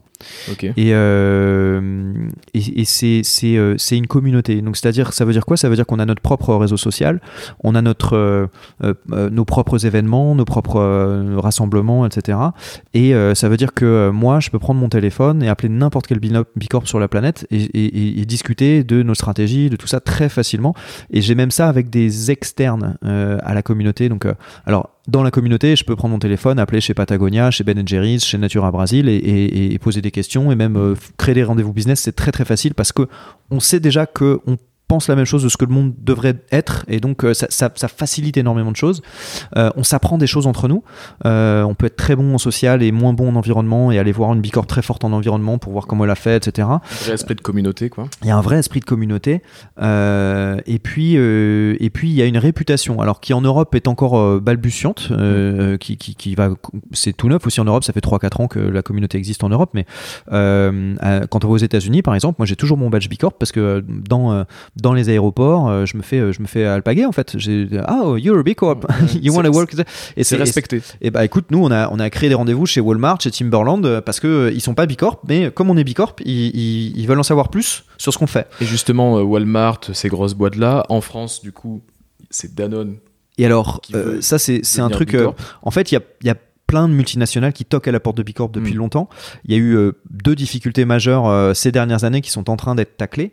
Euh, ces, ces grandes boîtes, c'est pour l'instant, en fait, le, le label est un label. la communauté est une communauté d'entrepreneurs. Donc c'est une communauté de CEO, de ces dix dirigeants qui se rassemblent et qui travaillent ensemble sur l'impact positif des entreprises, qui impliquent leurs entreprises, qui changent les statuts de leurs entreprises pour devenir Bicorp. Donc quand c'est possible, ils passent en fort bénéfice, qui est un statut juridique.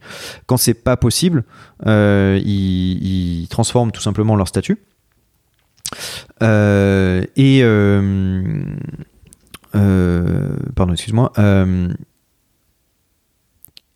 Et, donc en fait, quand, quand une, une, une multinationale comme ça euh, débarque, d'abord il faut que le CEO soit porteur du truc, sinon ça marche pas. Donc déjà c'est un premier pas qui est long à franchir. Ouais, Euh, parce qu'en général, c'est des directeurs RSE justement qui t'appellent et qui, voilà donc euh, il y a ça et ensuite alors je précise moi je suis pas du tout intégré dans le Bilab, c'est ce qui me donne ma liberté de parole, c'est que je suis pas, euh, euh, je certifie personne, euh, Ouais, je suis pas euh, officiellement euh, country leader ou quoi que ce soit. Je, je, je- aujourd'hui, de bons conseils. voilà, je suis de bons conseils, je suis un bon vécu et puis euh, j'en parle pas trop mal, donc je suis souvent appelé pour en parler un peu partout.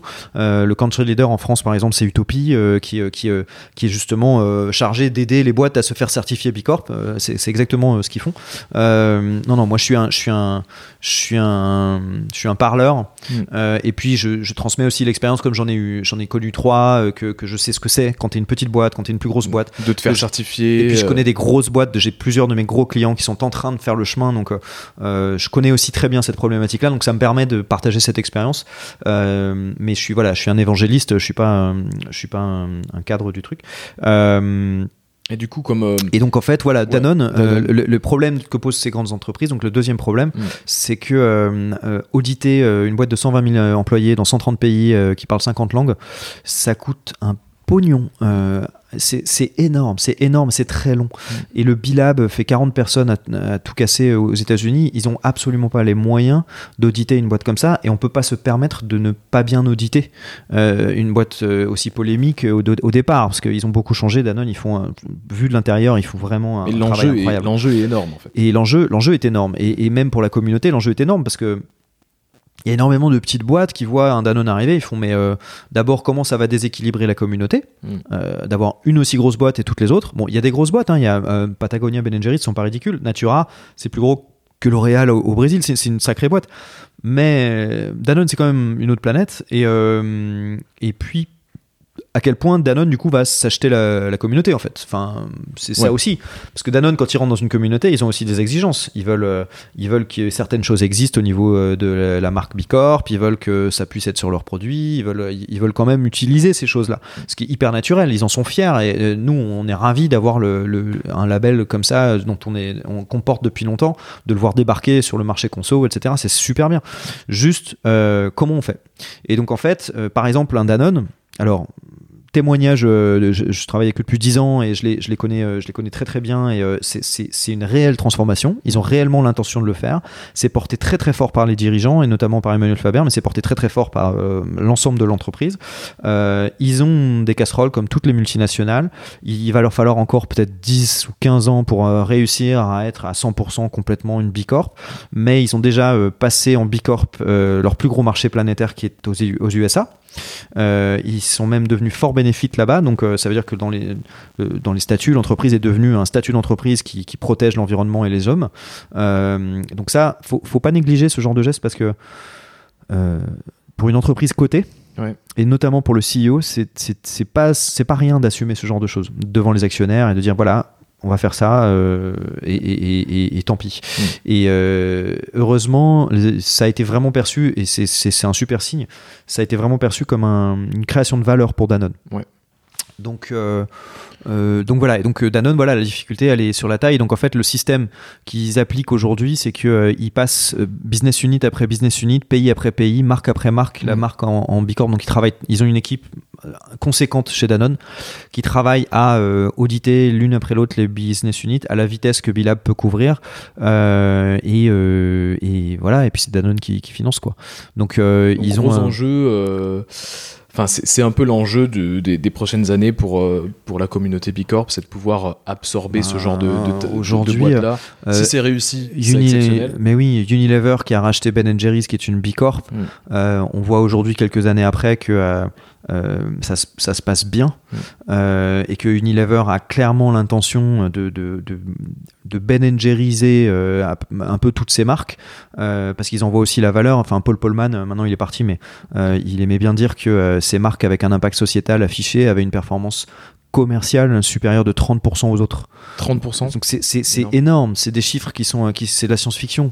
Donc euh, euh, c'est c'est, euh, ces choses-là aujourd'hui, c'est euh, non seulement euh, les employés, les générations de managers, les gens changent. Il y a des problématiques RH, c'est-à-dire que c'est des entreprises aussi qui ont toujours été habituées. Euh, moi, quand j'ai fait Subdeco, tout le monde voulait aller chez P&G ou Unilever ou Total ou parce que c'est des boîtes qui payent très bien, dans lesquelles on peut voyager, etc. Aujourd'hui, ces boîtes-là ont du mal à recruter.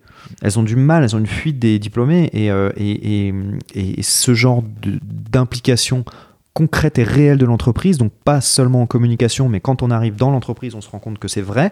Euh, c'est très précieux pour eux pour conserver la valeur de leur staff euh, aussi pour la- les années à venir. Ouais. Parce que euh, de, de- de- des gens moins bien formés qui rentrent dans l'entreprise, c'est dans 10 ans une entreprise qui est moins performante et, et ainsi de suite. Donc ça, ça touche jusque-là, en fait. Donc c'est vraiment sincère parce qu'ils Ouais. sont encore une fois obligés, en fait. Mais J'avais une petite question à te poser sur là du coup par rapport à par rapport à Bicorp. Euh, bah, tu as l'occasion de voyager pas mal et juste euh, une petite question est-ce que euh, euh, est-ce que le, le, le, le- for good et en tout cas la sustainability euh, est, est- est une chance pour l'Europe par rapport euh, à, à ce que tu vois euh, aux États-Unis? Ah mais merci pour cette question. Je t'en prie. Merci pour cette question géniale. En fait, euh, je pense qu'effectivement aujourd'hui, alors euh, on, a eu tout un courant, toute une mode euh, très justifiée d'ailleurs, parce que c'était super autour de la French Tech depuis quelques années. Euh, je pense que c'est c'est pas ce qui porte le futur du business pour l'Europe. Je pense que euh, quoi qu'on fasse, il faut garder le rythme sur, ce truc-là, mais euh, quoi qu'on fasse, on sera toujours euh, moins puissant, moins performant que les USA ou la Chine sur tout un tas de sujets. Pas tous, mais sur tout un tas de sujets. On, on- est bon, donc il faut continuer, mais quand on voit rien que la taille et la vitesse des investissements en Californie, euh, euh, on n'est pas en train de s'aligner avec ce rythme-là. En revanche, euh, on est déjà très respecté et on nous achète des cadres européens jusque, jusque dans les boîtes les plus euh, prestigieuses de la Silicon Valley. On continue à chasser, euh, euh, bah, à chasser du français en fait euh, pour justement euh, l'intégration du marketing et de la raison d'être, de la sustainability et la... aujourd'hui le poste le plus recruté dans la Silicon Valley c'est le Chief Philosophy Officer. Donc il y avait, il y a eu le Chief Happiness Officer. Qu'est-ce que c'est exactement? Alors, le Chief Happiness Officer, on a trop vite simplifié ça par euh, le mec qui met des baby-foot, Ouais. mais en fait, c'est quelqu'un qui est chargé de créer le bonheur au travail, qui permette de générer la, la performance. Chez nous, par exemple, on, a, on est tous des Chief Happiness Officer, mais euh, chez Pixelis, euh, clairement, on a, on a des indicateurs très clairs qui montrent que plus les gens sont heureux, plus ils sont performants, c'est une évidence absolue. Et le philosophy officer? Et le, le Chief Philosophy Officer, c'est plus récent.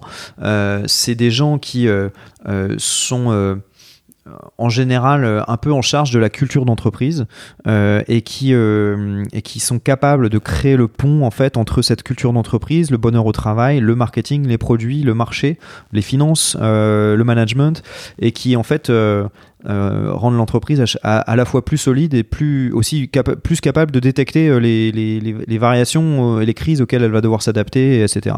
un peu Et- garant de, de l'ambition euh, long terme quoi Oui, voilà. Et puis c'est, c'est, euh, c'est- ça touche au, au RH, ça touche Mm. à énormément de choses.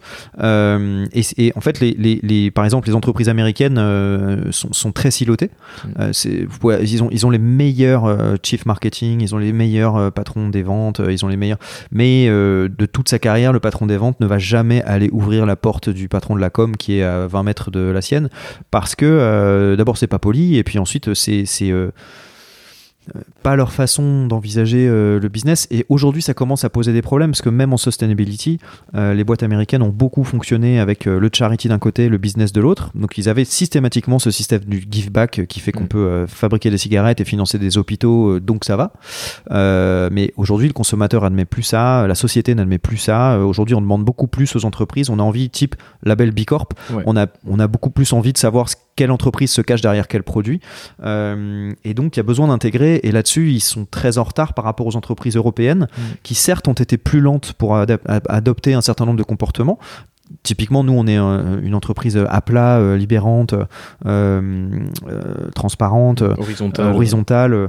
Bon, bah, en, en France, c'est vrai qu'on fait figure de punk. Mm. Aux États-Unis, je travaille avec beaucoup d'entreprises qui sont organisées comme ça et ça se passe super bien parce que c'est plus dans leur, dans leur, leur façon d'envisager les choses. Ils sont très mode projet, en fait, les Mm. Américains. Mais nous, ce qu'on nous achète concrètement, c'est justement cette façon très européenne d'envisager le business comme quelque chose d'intégré, de complet, euh, dont la sustainability est une des créations de valeur, mais c'est intégré, c'est pas euh, il y a Pas le business et voilà exactement. Et donc c'est comme ça qu'on en tire de la valeur. C'est-à-dire qu'aujourd'hui, dans une boîte américaine, euh, je fais encore une fois un cliché, mais c'est encore malheureusement une, une généralité.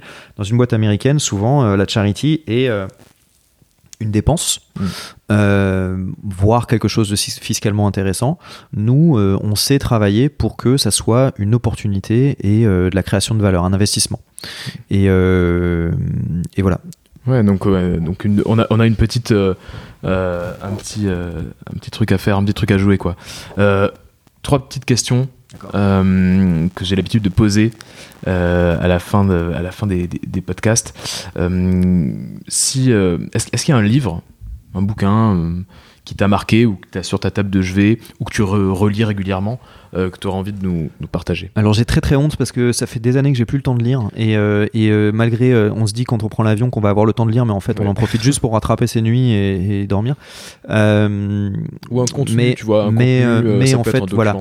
En fait, euh, j'ai créé ma première entreprise après avoir, lu euh, le bouquin d'Elisabeth Laville, euh, de, de- de la, la fondatrice d'Utopie, Utopie. qui s'appelle euh, L'entreprise verte. Et euh, ça, ça euh, je pense que c'est un, un bouquin qui aujourd'hui pourrait être mis à jour de plein de façons, mais encore aujourd'hui, c'est un bouquin qui a marqué beaucoup de jalons.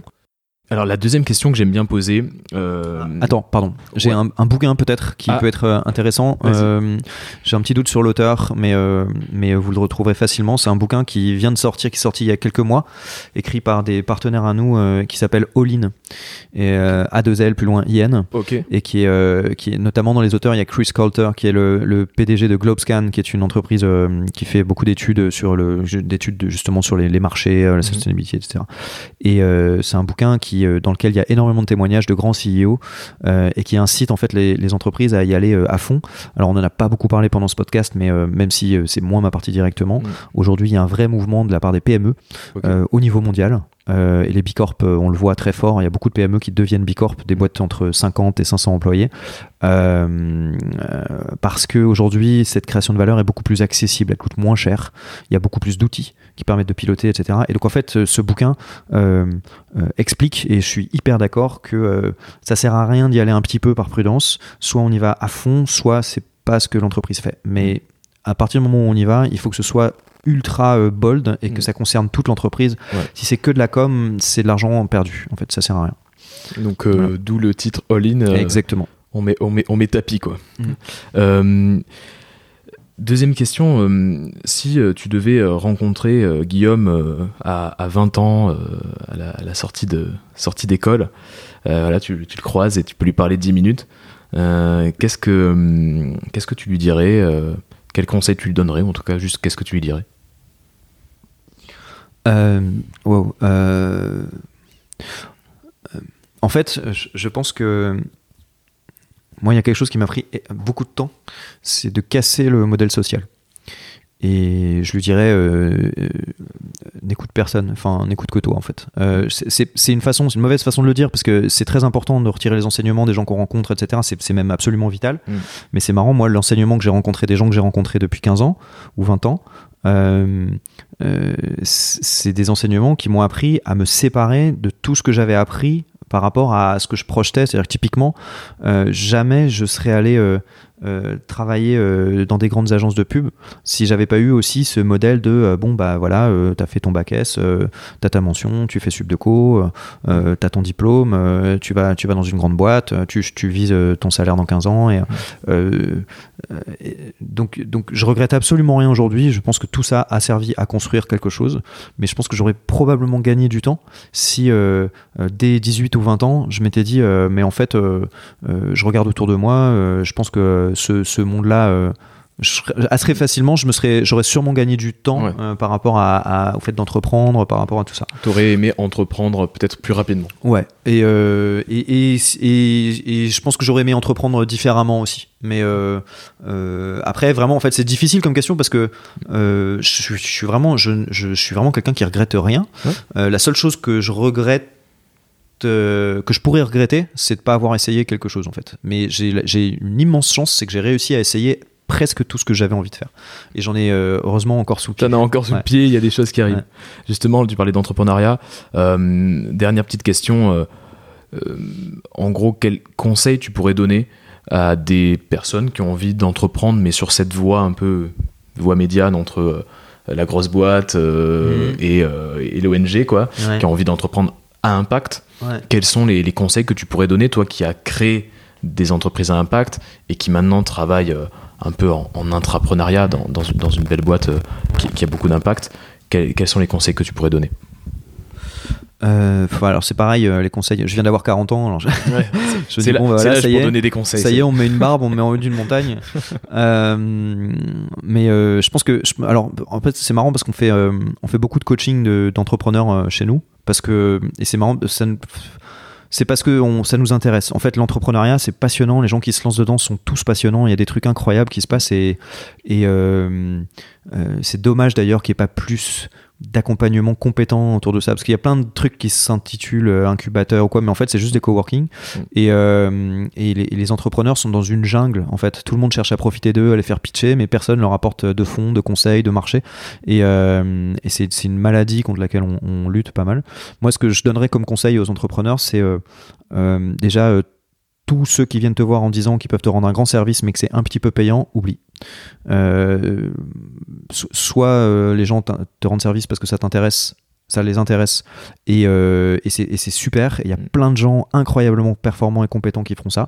Soit c'est payant et t'as pas les moyens, t'as pas le temps. Euh, tu n'as pas le temps. En tant qu'entrepreneur, on a l'impression qu'on a le temps parce qu'on peut tout construire et tout, mais en fait, on n'a pas le temps. Faut aller très vite. Euh, et c'est pas une question de concurrence ou quoi. C'est juste que si on va pas très vite, euh, on s'épuise. Il la deuxième chose, c'est que quand on entreprend, il faut être prêt à des sacrifices. Il faut, il savoir ce qu'on veut.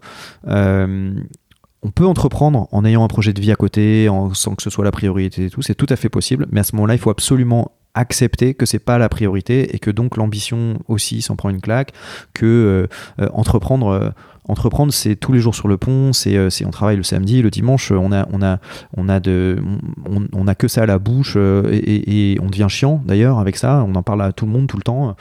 Si on n'en est pas là c'est que ben on est en train de créer son activité. Mm.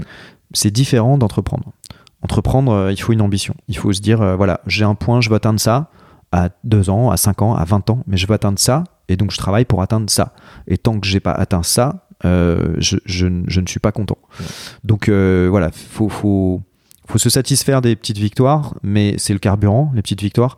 Mais faut faut euh, faut être conscient que c'est très difficile, que le film du type qui est dans un garage et qui monte sa startup et qui a 100 millions deux ans après, il est pas vrai Mm. et que C'est une anomalie non mais même probabiliste. le, le, le alors, je, je vais dire une grosse bêtise parce que j'ai pas le- son âge exact ni sa fortune exacte ou quoi, mais par exemple, les fondateurs du Bon Coin, Mm. euh, ils- ils- quand ils ont lancé ça, je crois qu'ils avaient euh, plus de 50 ans, 55 ans.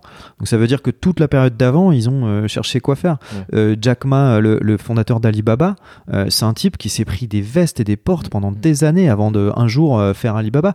Mais il a, il a connu échec sur échec. C'était un, un- si on le prend au, au- c'est euh, alors c'est pareil les citations sur internet c'est soit Steve Jobs soit euh, Einstein soit donc je ne sais pas qui a dit ça mais il y a une phrase que j'aime bien c'est que si on apprend si on essaie de juger un poisson rouge sur sa capacité à grimper à un arbre euh, il sera toujours nul. Et en fait quand on est entrepreneur on est forcément un petit peu différent dans sa tête euh, et donc on va se frotter justement au modèle social. Comme on- au bout d'un an on est toujours en train de- de- d'essayer de, trouver euh, 10 balles pour s'acheter des pâtes à la fin du mois et ben on peut être vite considéré comme un raté comme tout ça. Et il faut réussir il faut être prêt à résister à tout ça. Enfin là, là, c'est c'est très très très très rare déjà c'est rare les entrepreneurs qui réussissent mais ça il faut aussi frotter c'est normal il faut bien essayer pour voir si ça marche mais des entrepreneurs qui réussissent vite c'est encore plus rare c'est c'est difficile donc voilà faut être prêt à ça L'intrapreneuriat, pareil. il y a intrapreneuriat. Alors, intrapreneuriat, en fait, euh, pareil, mais pour d'autres raisons. Euh, je connais beaucoup d'intrapreneurs euh, qui ont vraiment pris des risques avec leur carrière. C'est-à-dire que c'est des gens qui euh, vite euh, sortent de la case, sont mal jugés, euh, mobilisent des budgets là où il faut pas, etc. Et donc, euh, faut être bien bien sûr de ce qu'on veut faire dès le départ. Et surtout, faut, faut quand on intraprend, faut pas avoir peur de, de, de, se- faire dégager. En fait, je pense que c'est le premier truc, c'est de se dire, ok, ça veut dire que si on fait pas ce que j'ai envie de faire là, euh, c'est pas grave si on, si on me vire parce qu'en fait euh, c'est ça que je veux faire. Ouais. Si c'est juste euh, un petit truc pour agrémenter mon poste sur le côté, euh, faut juste être conscient que on, peut pas aller très loin dans ce projet. Voilà, ça, ça sera toujours un side project et mais tous les intrapreneurs que je connais qui ont réussi leur aventure intrapreneuriale sont des de gens risque. qui ont plongé. Mm. Et, et malgré des, des supérieurs qui étaient contre, malgré une entreprise qui n'était pas nécessairement faite pour ça au départ, etc. Donc, Est-ce que est-ce que tu as quelque chose à rajouter Euh, écoute, à euh, rajouter? non, enfin après, ce, euh, en fait, il y a un truc. euh, Alors, euh, bon, dans deux mois, on organise Sustainable Brands Paris, qui sera le, le plus gros événement en Europe sur l'innovation et la sustainability. C'est un événement où il y aura 3000 décideurs de la, euh, de l'innovation, du développement durable, euh, du marketing, euh, des CEO planétaires euh, qui seront là pendant trois jours pour travailler. Donc, il y a plusieurs d'entre eux qui sont, qui vont même pas dire qu'ils sont là, Mm. mais qui sont là pour travailler sur la création de valeur autour du, du, du développement durable. Donc, c'est génial parce que euh, typiquement, euh, il y a zéro greenwashing. Il y a, c'est un, c'est un, un- vraiment un, événement de, de boulot. Ouais. Euh, donc c'est génial. Moi, je suis très très fier d'organiser ça. Euh, et en fait, euh, euh, du coup, ce que je voudrais communiquer, alors le site, vous, vous irez voir, c'est euh, www.sbparis.eu euh, ou sinon vous allez sur mon LinkedIn et puis euh, qui sera en, en citation je pense euh, et puis euh, vous Ouais. prenez contact avec moi. Mais ce que je voulais dire c'est qu'en fait il y a- il y, a une nouvelle génération. Alors moi j'ai l'immense chance de faire un peu partie de cette nouvelle génération de, de, de, de- de développement durable à impact positif Mm. qui est en train de, vraiment prendre beaucoup de puissance en ce moment. Et attention ça va péter. Donc en fait on, on a, on a, on a- moi je, je suis très très content de ce qui se passe en ce moment parce qu'enfin on brise les systèmes on brise les carcans et on en train de complètement réinventer le monde. Et euh, ce qui se voit aujourd'hui chez les millennials euh, chez les jeunes euh, qui sont en train de vraiment pas accepter le modèle qu'on leur a donné etc euh, et ben je le vois dans les entreprises je le vois chez des cadres de 50 ans je le vois en fait il y a c'est la société en entier qui est en train de se rebeller.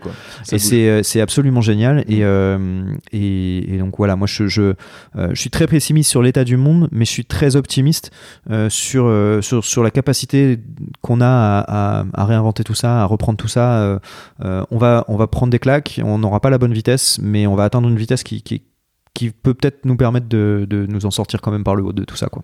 Donc euh, voilà et, et, et finalement quand on regarde les chiffres, on est surtout beaucoup plus nombreux qu'avant, mais le monde a jamais été aussi safe, le monde a jamais été aussi euh, euh, positif même en, en termes d'impact écologique. On a beaucoup beaucoup de chiffres qui, qui vont dans le bon sens. Donc ce truc là, bah, faut, faut pousser beaucoup plus loin, faut surtout pas s'en satisfaire, mais optimiste sur l'avenir. mais plutôt ouais. Euh, bizarrement pessimiste sur l'avenir mais optimiste sur ce qu'on va en faire Enfin, voilà sur je ce qu'on peut faire, quoi. Sur Ouais, l'impact qu'on peut exactement avoir. exactement Comment on peut te joindre, du coup, LinkedIn? Euh, LinkedIn, c'est le mieux. C'est le mieux. Euh, Twitter, Euh, et puis euh, et puis euh, et puis voilà. Et puis sinon euh, tout- vous êtes les bienvenus chez Pixelis. On a récupéré les anciens locaux de Radio Nova je je donc- confirme, les locaux sont assez incroyables. voilà donc c'est un endroit qui a été conçu pour accueillir tout le monde. Donc c'est au 127 avenue Le Rollin et, et, tout le monde est, est bienvenu pour venir venir faire un tour on a on a plein d'événements bientôt qui arrivent donc donc donc voilà. Et puis je vous invite à suivre les réseaux sociaux de Sustainable Brands pour en savoir plus sur tout ça à la fois en termes de culture et puis euh, aussi pour euh, pour l'événement lui-même Parfait. Merci beaucoup. merci beaucoup c'était super Avant de vous quitter, vous pouvez euh, retrouver les notes de l'épisode sur euh, inspire-podcast.com.